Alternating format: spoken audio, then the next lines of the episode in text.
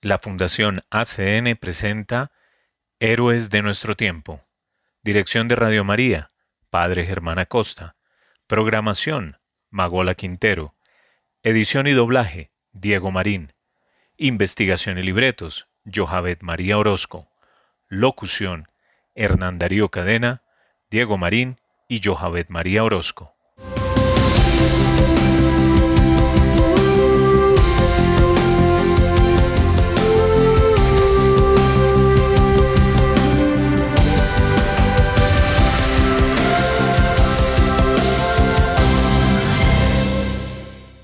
Bienvenidos a Héroes de nuestro tiempo, un programa realizado por la Fundación ACN.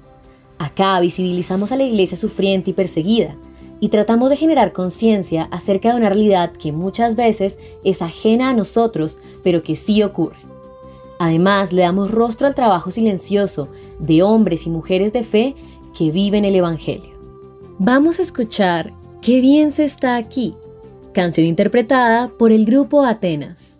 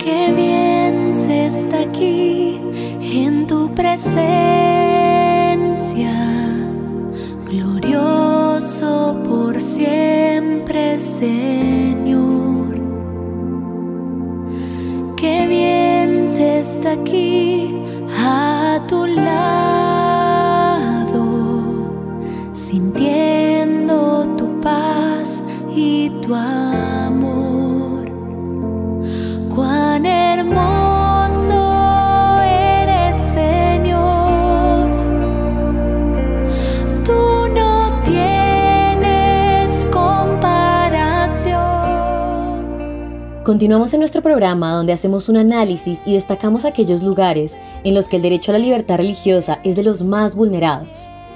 En el episodio del día de hoy les traemos noticias, testimonios y vivencias de héroes que donan sus vidas para difundir el mensaje de salvación. Hoy, en nuestra sección ACN Noticias, escucharemos tres historias que nos deben a la realidad de la Iglesia en diferentes lugares del mundo. Atendamos.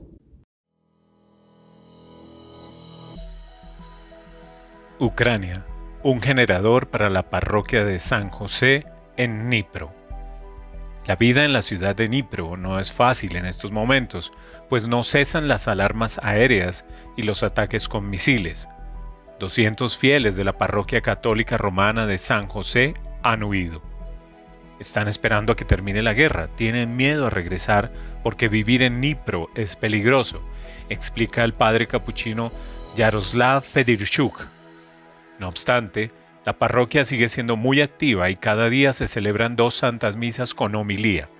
A las misas de los días laborables asisten varias docenas de fieles y los domingos acuden hasta 200 personas. La iglesia está abierta todo el día y ofrece a muchas personas la oportunidad de encontrarse con Dios en la oración. Pero muchos también buscan ayuda concreta. El padre Yaroslav informa, tenemos registradas más de 10.000 personas necesitadas que nos piden comida, ropa, mantas, colchones y productos de limpieza. Los principales problemas que afectan notablemente a la vida, sobre todo en invierno, son los cortes de electricidad que duran horas, la avería de tranvías y buses y la falta de agua. A pesar de estas dificultades, la iglesia siempre celebra encuentros periódicos de grupos y catequesis para niños, jóvenes y adultos. Administramos los sacramentos a quienes lo requieren y nos ocupamos sistemáticamente de los enfermos y las víctimas de la guerra, dice el padre Yaroslav. Como la parroquia también ha sufrido mucho por los cortes de electricidad, que pueden repetirse en cualquier momento, los benefactores de ACN han donado más de 14.000 euros para comprar un generador. El padre Yaroslav y sus fieles están muy agradecidos con todos los que han contribuido a esto y los tienen presentes en sus oraciones.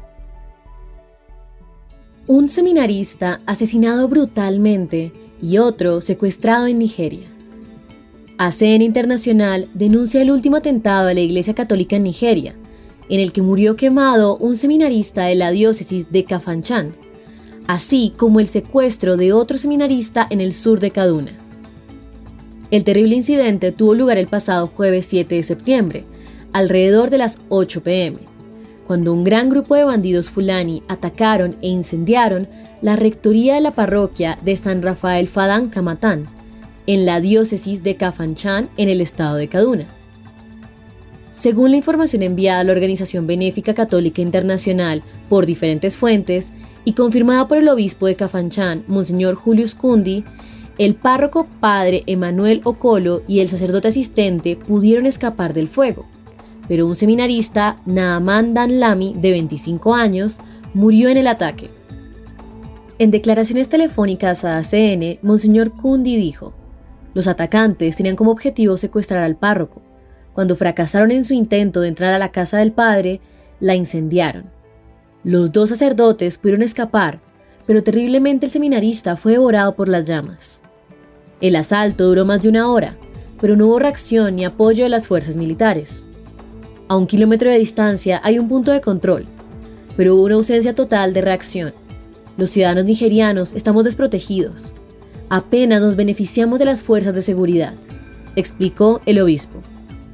ACN lamenta el atentado en una larga lista contra miembros y propiedades de la iglesia en Nigeria. Un incidente muy similar tuvo lugar en enero de 2022, cuando el sacerdote católico, el padre Isaac Achi, fue asesinado y quemado en su rectoría. Su asistente, el padre Collins Ome, sufrió heridas de bala.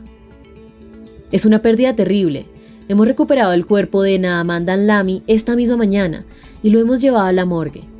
Este seminarista es el segundo miembro que perdemos en la diócesis a manos de los atacantes terroristas de los bandidos fulanis.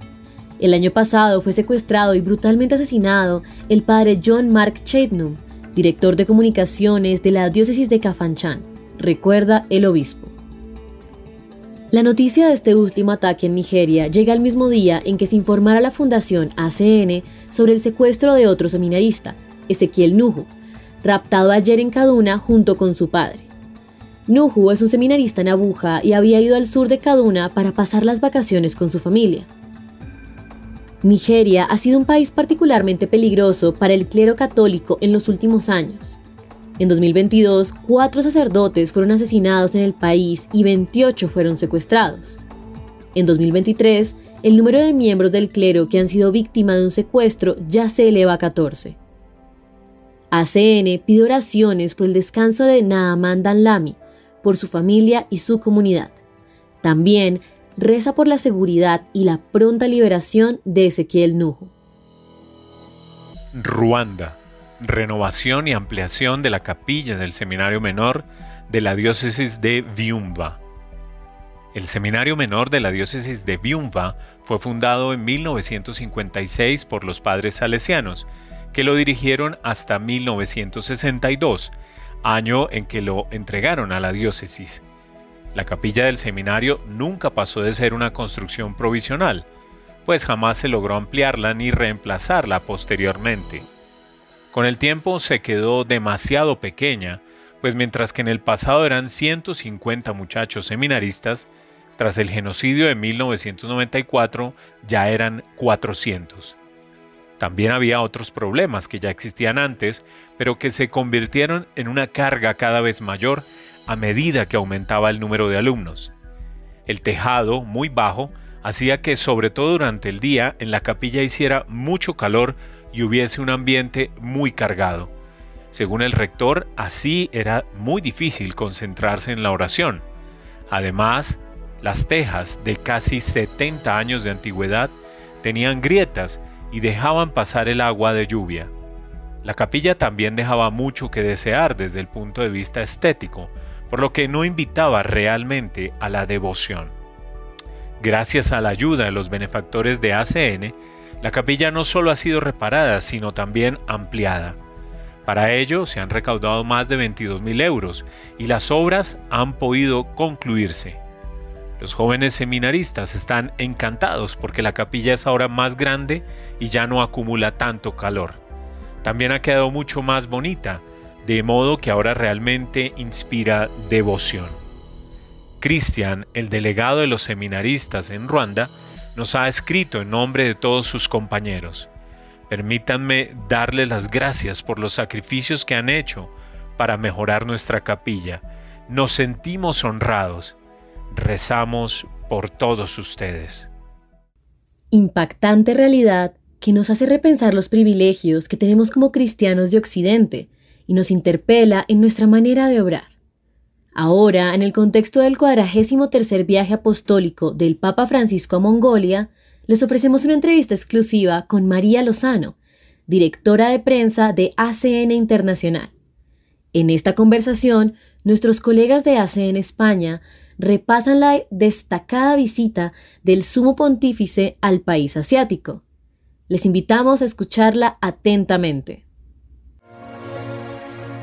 El Papa Francisco nos ha abierto las puertas a sitios hasta ahora desconocidos, y más que desconocidos yo diría olvidados. Y uno de ellos es Mongolia. Hasta allí ha viajado hace solo unos días y estas han sido palabras que nos ha dejado de esa visita apostólica. Encontré un pueblo con una rica historia y una gran tradición milenaria. En este país también pude constatar la presencia de Dios a través del trabajo humilde de la Iglesia. He visto el empeño y el celo apostólico con el que los misioneros y misioneras dan testimonio de lo que significa ser católico. Ellos han extendido las fronteras de una caridad que no uniforma a las personas, sino que más bien dialoga, se encarna y aprovecha todo lo, lo bueno que encuentra en las culturas para seguir dando testimonio de la fe y de esa presencia de un Dios cercano y misericordioso que no se fija en las apariencias, sino que ve en lo profundo del corazón.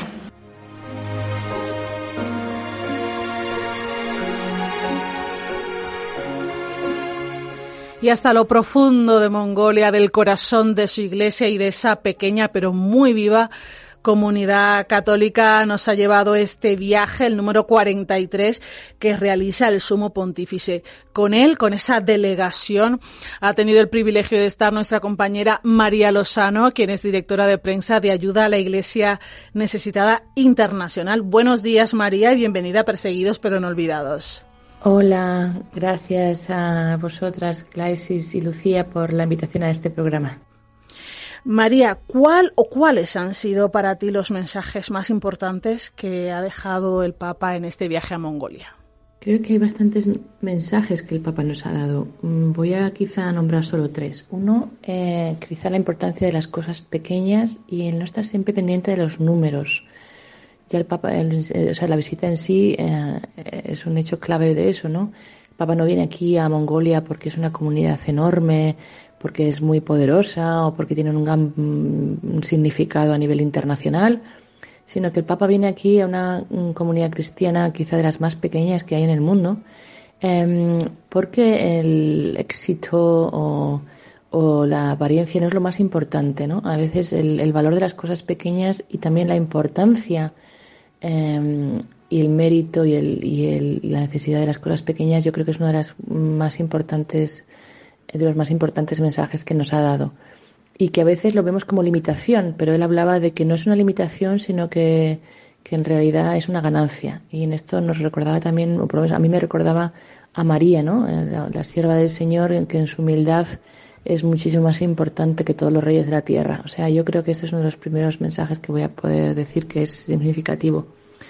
El otro quizá es la comunión, ¿no? La importancia de que la Iglesia es universal y que somos una comunión todos unidos. Y esa unidad se ha notado mucho aquí, empezando por los misioneros que son de muchos diferentes países del mundo, que viven todos aquí con diferentes congregaciones. O sea, esta Iglesia universal aquí se ve mucho, se ve mucho, no tanto entre los fieles, que porque muchos de ellos son mongoles, lo cual también es eh, algo muy curioso, porque a veces estas comunidades están muy llenas de, población extranjera o, o migrante que ha venido aquí Aquí hay muchos mongoles, de entre los 1.400 eh, fieles que tiene, pero sí entre la iglesia misma, eh, que hay una universalidad y una comunión muy grande y que es muy importante. Y luego quizá también lo que, eh, la, otro punto que, que, yo creo que ha sido muy importante para mí es eh, lo de susurrar el Evangelio. ¿no? El, el, cardenal Marengo ha hablado varias veces de que en Mongolia el Evangelio se susurra. Y es esa cercanía. Para susurrar tienes que estar muy cercano al otro. Y yo creo que eso también es una cuestión que nos puede ayudar a nosotros muchos en nuestros países. ¿no? El Evangelio hay que susurrarlo. ¿no? no hay que gritarlo a, la calle, que a veces es pues, poco efectivo y no llega el mensaje, sino susurrárselo al que está a tu lado. Y eso supone confianza, supone cercanía. Yo esas tres cosas pues quería remarcar. María, ¿cómo fue el recibimiento que dio la pequeña comunidad cristiana, las autoridades y las comunidades de las demás confesiones religiosas presentes en el país?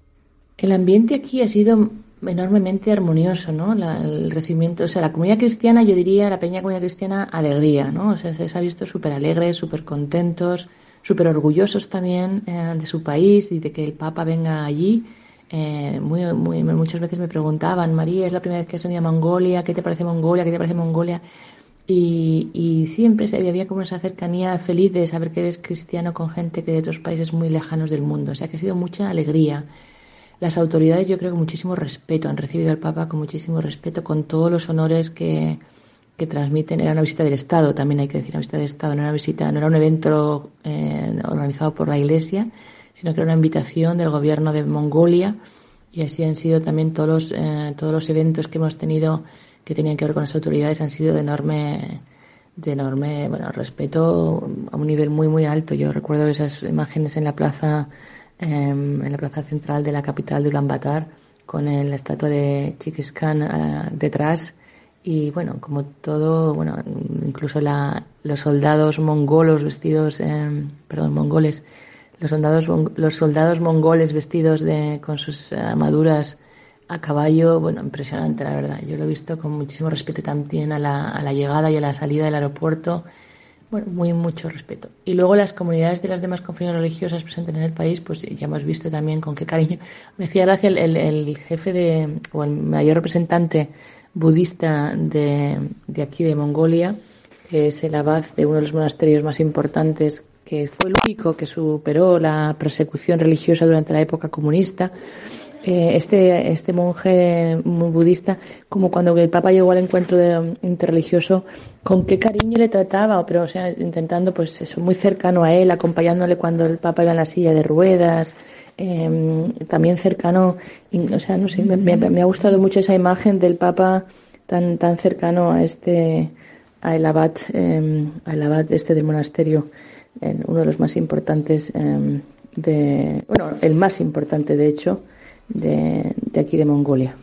Yo creo que es importante resaltar eso que decías, María, como todo un país se ha unido para recibir al Santo Padre y no solo para recibirle a él, sino también para recibir ese mensaje de fraternidad, de susurrar el Evangelio que, que decías. Bueno, han sido muy poquitos días de visita, del 31 de agosto al 4 de septiembre, pero ¿Cuáles dirías tú, María, que han sido los encuentros más destacados que ha tenido Francisco durante estas jornadas?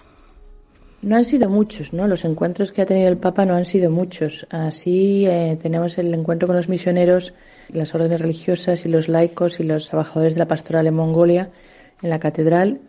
Yo creo que este fue para la Iglesia quizá eh, un encuentro muy, muy bonito eh, por esa dedicación y ese, y ese cariño y esas palabras que el Papa les dirigió a, esta gente que ha trabajado 20 años aquí de misionero y bueno, claro, estamos hablando de que el Papa ha venido, pero normalmente es una situación muy, muy olvidada y muy escondida y, muy de, de trabajo, sí, diríamos eso, en silencio, ¿no? Entonces yo creo que las palabras que el Papa les, les dirigió, eh, pues, hablándole de, de, ser nómadas de Dios, que es bastante durillo aquí en Mongolia, ¿no? Tanto el clima como la situación de distancias, maravilloso, pero a la otra vez no, nos romanticemos demasiado, ¿no? Yo creo que son los momentos para, para la iglesia misma, creo que han sido los momentos más bonitos, y la misa también, la misa en la, en la arena, ¿no? Para el mundo, dijéramos también, bueno, eh, el encuentro interreligioso fue, fue creo que de gran importancia para demostrar que es uno de los mensajes que el Papa también ha querido dar al mundo, la Iglesia no es, no tiene una agenda, una agenda política, ni quiere tener, crear influencia, ni quiere derrocar a otras, otras culturas o tradiciones, no es agresiva. Ese encuentro fue muy, muy armonioso y yo creo que fue un poquito lo que el Papa vino a decir, ¿no? Que la Iglesia Católica viene, bueno, pues eh, no viene porque ya está aquí desde hace muchos siglos, pero que está ahí para crear lazos y crear puentes. Precioso fue también siempre las evocaciones a la casa de los mongoles, esas tiendas de, que ellos tienen, las tiendas nómadas que se llaman Ger. Se hablaba mucho de esa casa. Yo creo que el Fratelli Tutti aquí se ha vivido mucho en esos encuentros interreligiosos. ¿no? Estamos todos aquí para poner lo mejor que tenemos y para hacer que el mundo sea mejor y eso yo creo que eso va a ser muy importante también para el futuro, eh, para transmitirlo en un, en un continente como es Asia y Euroasia, donde, donde hay tantas diferentes religiones y culturas y eso creo que es muy importante. Allí también habéis podido estar con fieles y sacerdotes de la Iglesia Católica. Supongo que habéis hablado con ellos y habréis compartido momentos entre vosotros. ¿Qué mensajes les transmitieron con respecto a esta visita del Sumo Pontífice? He tenido bastantes conversaciones con, con familias mongolas y con mujeres y fieles mongolas. Em, me ha impactado que muchos de ellos, yo les he preguntado que, por qué habían, se habían acercado a la fe católica, porque ya digo que no, no es aquí la mayor parte son ateístas o budistas. Y, bueno, pues ser católico es realmente una cosa bastante exótica. Entonces, me ha impresionado que muchas de estas mujeres, sobre todo he hablado con mujeres, decían que ellas habían encontrado en la iglesia un lugar donde encontraron consuelo en situaciones muy difíciles en su vida. la vida diaria en Mongolia no es fácil. Eh, y la otra cuestión es que ellos veían el bien que estaba haciendo la iglesia a sus hijos. Muchas actividades que hace la iglesia es dando clases después de, las, de, los, colegios, ¿no? dando apoyo, clases de apoyo, actividades en el tiempo libre. Y eso ellas veían lo bien que hacía a sus hijos. ¿no? Alguna me decía yo, de repente, eh, me acuerdo de una mujer que, que era madre de cinco hijos y encima era madre bueno, si soltera o el padre se había muerto, esto, porque el tema este de la muerte es un tema bastante complejo aquí. Pero bueno, el caso es que estaba sola ella con cinco hijos y vivía una situación terrible. Se acercó a la iglesia a pedir ayuda y me decía, la situación no ha mejorado, pero yo he cambiado. Yo veo mi vida de otra manera, pero sobre todo mis cinco hijos y yo estamos en la misma línea y veo que mis hijos les ha hecho mucho bien. Ninguno de ellos eh, se ha descarriado, eh, han conseguido o están consiguiendo, eran pues más mayores, quizá tendría como 17, eh, 18 años, están todos en una buena, en buen camino. Eh, nos ha traído a todos una unidad en la familia. Y bueno, yo creo que, y eso me lo han repetido varias, ¿no? De, lo agradecidas que estaban a la iglesia por, la, por lo bien que le había hecho la familia. Y eso es una cosa que también quería decir. A mí me ha alegrado muchísimo, me ha, me ha traído mucha, no sé, me ha gustado mucho ver la, la familia. Yo diría, no sé, en Mongolia las familias son grandes, de cuatro o cinco niños, Em, jóvenes, muchos jóvenes, y también eh, me parece que hay mucho cariño entre las familias, no solamente en la iglesia, pues en el aeropuerto, en el avión, cómo se cuidan los hermanos unos de otros, como con gestos muy cariñosos, también los padres con los niños. Eh, vi a un niñito que se despedía para ir a la guardería y su papá le estaba dejando allí y el, el niñito pues tiró del papá para abajo hasta que se acercó a él a su altura y le dio tres besos, uno en la nuca, uno en la cabeza, en la coronilla y uno en la frente un gesto maravilloso de ese niñito que, no sé, o yo los vi muy, muy cariñosos con, con entre ellos y eso me, me dio mucha alegría en un país eh, como vivimos nosotros en Europa, donde la familia y el, y el cariño a los hijos a veces pues parece que ha desaparecido, ¿no? Yo creo que por eso la iglesia es tan, tan importante para ellos, porque cuida mucho de, esos, de sus hijos, de sus familias iglesia, familia, eh, suena muy parecido, ¿no? Donde hay eh, iglesia, hay familia y qué bueno que esa ha sido una de las impresiones de la realidad de Mongolia que has podido ver, María, durante esta visita del Papa. Una iglesia que está apoyada por ayuda a la iglesia necesitada. Así que aprovechamos, María, para preguntarte cuáles han sido los proyectos que ACN ha apoyado en Mongolia y en lo que habéis visto estos días, ¿cuáles dirías que son las principales necesidades de esa iglesia hermana? Llevamos apoyando a la Iglesia Mongolia casi desde sus comienzos, pues en cosas, por supuesto, pequeñas, porque la iglesia es pequeñita, ¿no? Pero sí también en construcciones como las de la catedral. Ayudamos varias veces a, también a la renovación o cuando hay que hacer eh, algún trabajo de mejora en estas estructuras. También con coches, con autos, a las congregaciones. Los autos los vehículos, dijéramos, son fundamentales en un país donde si te pilla en invierno una nevada, ciertos caminos no hay ningún tipo de, conexión de internet, o sea, te puedes quedar ahí parado y, bueno, una vez me decía un, el director de Caritas antiguo sí, que el coche para ellos es el, seguro de vida, porque si, si te quedas, eh, si tienes una, una, avería en el coche porque no es bueno, puedes morir simplemente, ¿no? Entonces, eh, también nos ayudamos con esto. También hemos ayudado por pues, stipendios de misa y tal, y, y en ciertas eh, ayudas también a todo lo que necesitan ellos para su labor pastoral. Y yo creo que esta ayuda se va a incrementar, por supuesto, ahora, porque yo creo que para mí, para la Iglesia de Mongolia, va a ser un pequeño, no, no voy a decir que va a crecer muchísimo con la visita del Papa, pero claro, mucha gente se ha interesado también por la religión católica. Entonces yo estoy segura que, que van a tener ahora muchos frutos donde van a tener también que acompañar pastoralmente a esta gente en este camino que pueden pues, empezar a recorrer ahora. Pues de esos frutos estamos hablando, de los primeros frutos de esa visita papal y lo hablamos con María Lozano, directora de prensa de ayuda a la Iglesia Necesitada Internacional, que ha estado esos días durante el viaje del Papa a Mongolia.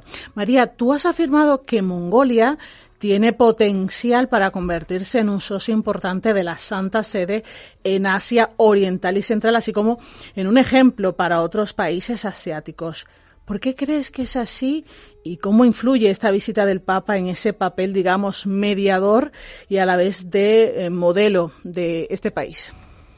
El mensaje del Papa eh, yo creo que es de gran ayuda para todas las iglesias minoritarias de la zona de Asia y Euroasia, ¿no? Asia Central, Asia em, Oriental. Son países todos de minorías en, en, situaciones de, pues eso, ¿no? De, periferia. Entonces yo el mensaje que yo hablaba con el eh, con el encargado de, todo el prefecto, dijéramos, eh, apostólico de Kirguistán, y me decía que el mensaje que había escuchado aquí en Mongolia del Papa eh, lo va a llevar a su casa porque parece que se lo haya dado también a él y a su gente. Entonces yo creo que estos mensajes de, Mongolia pues lo, van a, lo vamos a poder, o ya lo han trabajado y lo están trabajando en muchas otras zonas. Había aquí gente de Vietnam, había mucha gente de Tailandia, de China, ¿no? Hemos visto también la importancia que ha tenido este viaje también para los católicos chinos, eh, que también el Papa les ha dedicado varias palabras de consuelo, ¿no? Entonces, em, yo creo que eso, la palabra consuelo ha sido muy importante para mí en estos momentos. Yo creo que también el Papa venía a consolar, como padre que es de la Iglesia, a todas estas, em, a todos estos fieles que a veces, pues eso, se sienten quizá lejanos, ¿no? En la importancia que, que ha dado el Papa, pues eh, a estos hijos que no por ser tan lejanos ni tan pocos, son menos importantes para él ni están más lejanos a su corazón que otros. Pues muchísimas gracias María Lozano por esta exclusiva después de ese viaje. Qué privilegio también para nosotros poder escucharte y poder tener eh, un poquito más cerca todo ese mensaje, todas esas impresiones y los primeros frutos de ese viaje apostólico número 43 del Papa a Mongolia, un país mm, con una pequeña comunidad cristiana, con 1.500 católicos apenas, pero con una fe que vibra y que ha vibrado mucho más estos días con el Santo Padre. Gracias, María. Muchas gracias a vosotras por esta oportunidad y bueno, para mí ha sido un regalo poder estar aquí Así que feliz de poder compartir con todos los oyentes pues un poquito de este viaje maravilloso y les animo también a leer los textos del Papa que no han sido tantos, son, son cinco. Yo creo que lo que nos ha dicho a mí me ha ayudado mucho personalmente también y nos puede ayudar a todos mucho. Gracias. Queremos expresar nuestro sincero agradecimiento a María Lozano y a nuestros colegas de ACE en España por brindarnos esta entrevista exclusiva con motivo del cuadragésimo tercer viaje apostólico del Papa Francisco a Mongolia.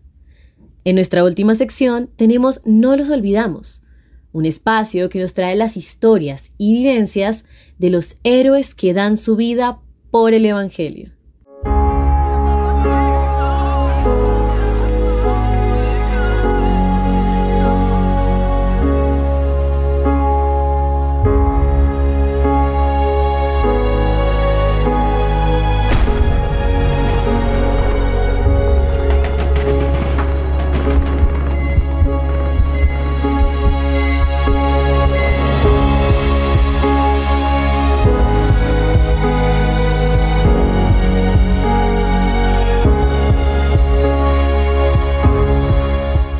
Bienvenidos de nuevo a No los olvidamos, fuente de amor para la iglesia con la Fundación ACN, donde hacemos visible el trabajo de héroes anónimos de nuestra iglesia. Hombres y mujeres que todos los días y en silencio ofrecen la esperanza verdadera de Cristo a aquellos que más la necesitan. Igualmente, este es un espacio propicio para darle voz a la iglesia sufriente y perseguida. En esta ocasión, un testimonio conmovedor de la hermana Alma y su congregación de religiosas en Albania, un pequeño país en el suroeste de la península balcánica europea, que emerge después de décadas de comunismo y que enfrenta grandes desafíos, pero que puede aprovechar muchas oportunidades. La hermana Alma y su comunidad atienden a niñas que han sido víctimas de la trata de personas y explotadas sexualmente. Para ellas, estas monjas heroicas les dan amor de madre. Atendamos. Ven aquí, lávate la cara. Vamos, date prisa.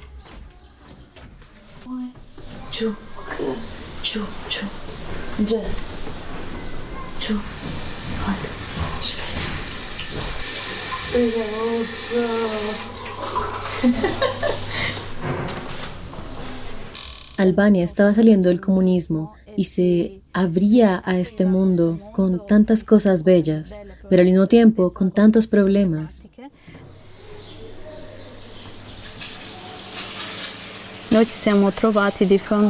Nos encontramos con jóvenes, sobre todo chicas, que habían sido secuestradas y enviadas a la calle para prostituirse en varios países.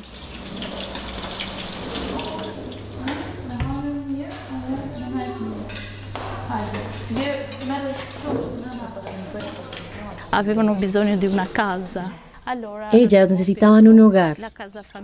Así que hemos abierto el hogar familiar que acoge a chicas que vienen de toda Albania, niñas que son vulnerables.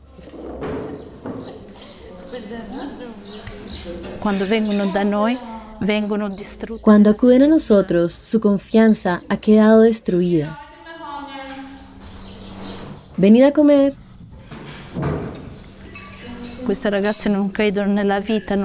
Estas chicas no creen en la vida, no creen en la familia, no creen en el amor.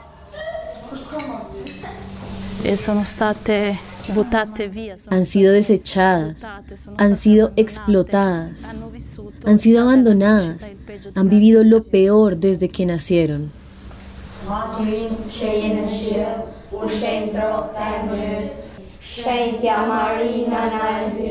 Luto për ne më katarët, tashe në fil të vdekje son. Amen.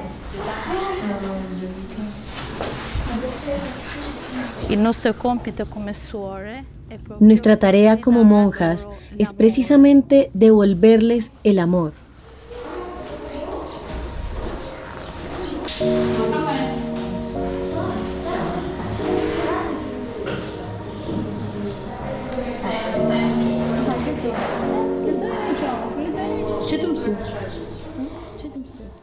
¿Qué estás estudiando? Déjame verlo. ¿Qué estás haciendo? Oh, estás escribiendo. Sí. ¿Qué es esto? Así que eres nuestra dormilona. ¿No tienes calor con esto? Un poco. ¿No tienes una camisa de manga corta? Estamos llamadas a ser madres para estas niñas y ayudarlas a crecer en todos los ámbitos.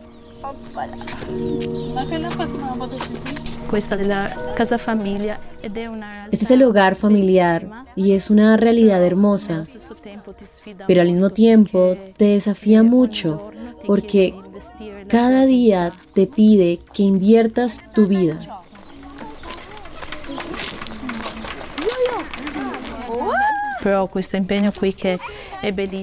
Este compromiso es maravilloso. Es acompañar a estas jóvenes en su camino de vida, en su inclusión en la sociedad, en su preparación para asumir responsabilidad, sobre todo como cristianas y al mismo tiempo como ciudadanos de Albania.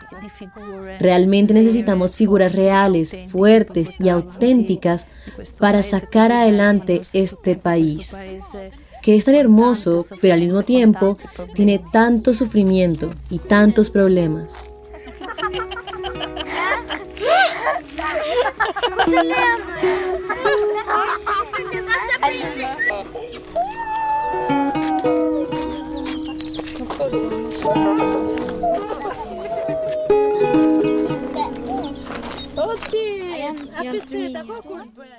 Realmente estremece ver cómo la hermana Alma y su congregación salvan la vida de niñas abandonadas en Albania. Es conmovedor ver que en medio de los problemas y las situaciones traumáticas que han vivido estas niñas, víctimas de secuestro, de explotación, el amor de Dios que prodigan estas religiosas logran descubrir la belleza que hay en las jóvenes vulnerables. Tal como hemos comprobado en tantas historias y testimonios, el amor salva, sana y libera acá y en el mundo entero. Nuestra iglesia es fiel al mandato de Jesucristo y lleva su esperanza a todas partes.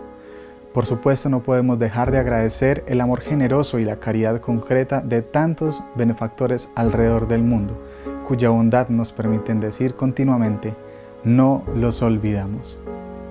Si deseas conocer más de este puente de caridad, visita www.acncolombia.org. Este testimonio nos enseña cómo desde las pequeñas acciones se puede generar un gran impacto en la vida de muchas personas. En nuestra última sección del día de hoy, Dones de Esperanza, conoceremos la iniciativa más reciente de la Fundación ACN para ayudar a los cristianos perseguidos y necesitados en el mundo. Seguramente no hay mayor beneficio en la tierra que la presencia de Cristo con su cuerpo, su sangre, su alma y su divinidad que tiene lugar en una misa. Con la celebración de una Eucaristía adoramos a Dios Todopoderoso, lo alabamos por sus beneficios, le damos gracias por los regalos que nos concede, pedimos perdón por nuestros pecados, intercedemos por las necesidades nuestras, de nuestros familiares, de las personas que amamos y también de los difuntos, por las necesidades de la iglesia y del mundo entero.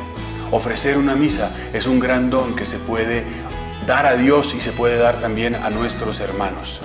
Ofrece una misa, entérate de cómo puedes hacerlo visitando la página de la Fundación acncolombia.org. Con esta invitación concluimos por hoy Héroes de nuestro tiempo. Muchas gracias por su compañía y su sintonía. Los animamos a ser puentes de amor y a ayudar a que las manos de Dios sigan haciendo su obra en tantos lugares del mundo. Ingresa a www acncolombia.org o www.acn-global.org y síguenos en nuestras redes sociales para que no te pierdas nada de nuestro contenido y conozcas las formas en las que tú también puedes secar las lágrimas de Dios donde quiera que Él llora. Cerramos con la canción Glorioso Rey en la Cruz, interpretada por el grupo Atenas. Escuchemos.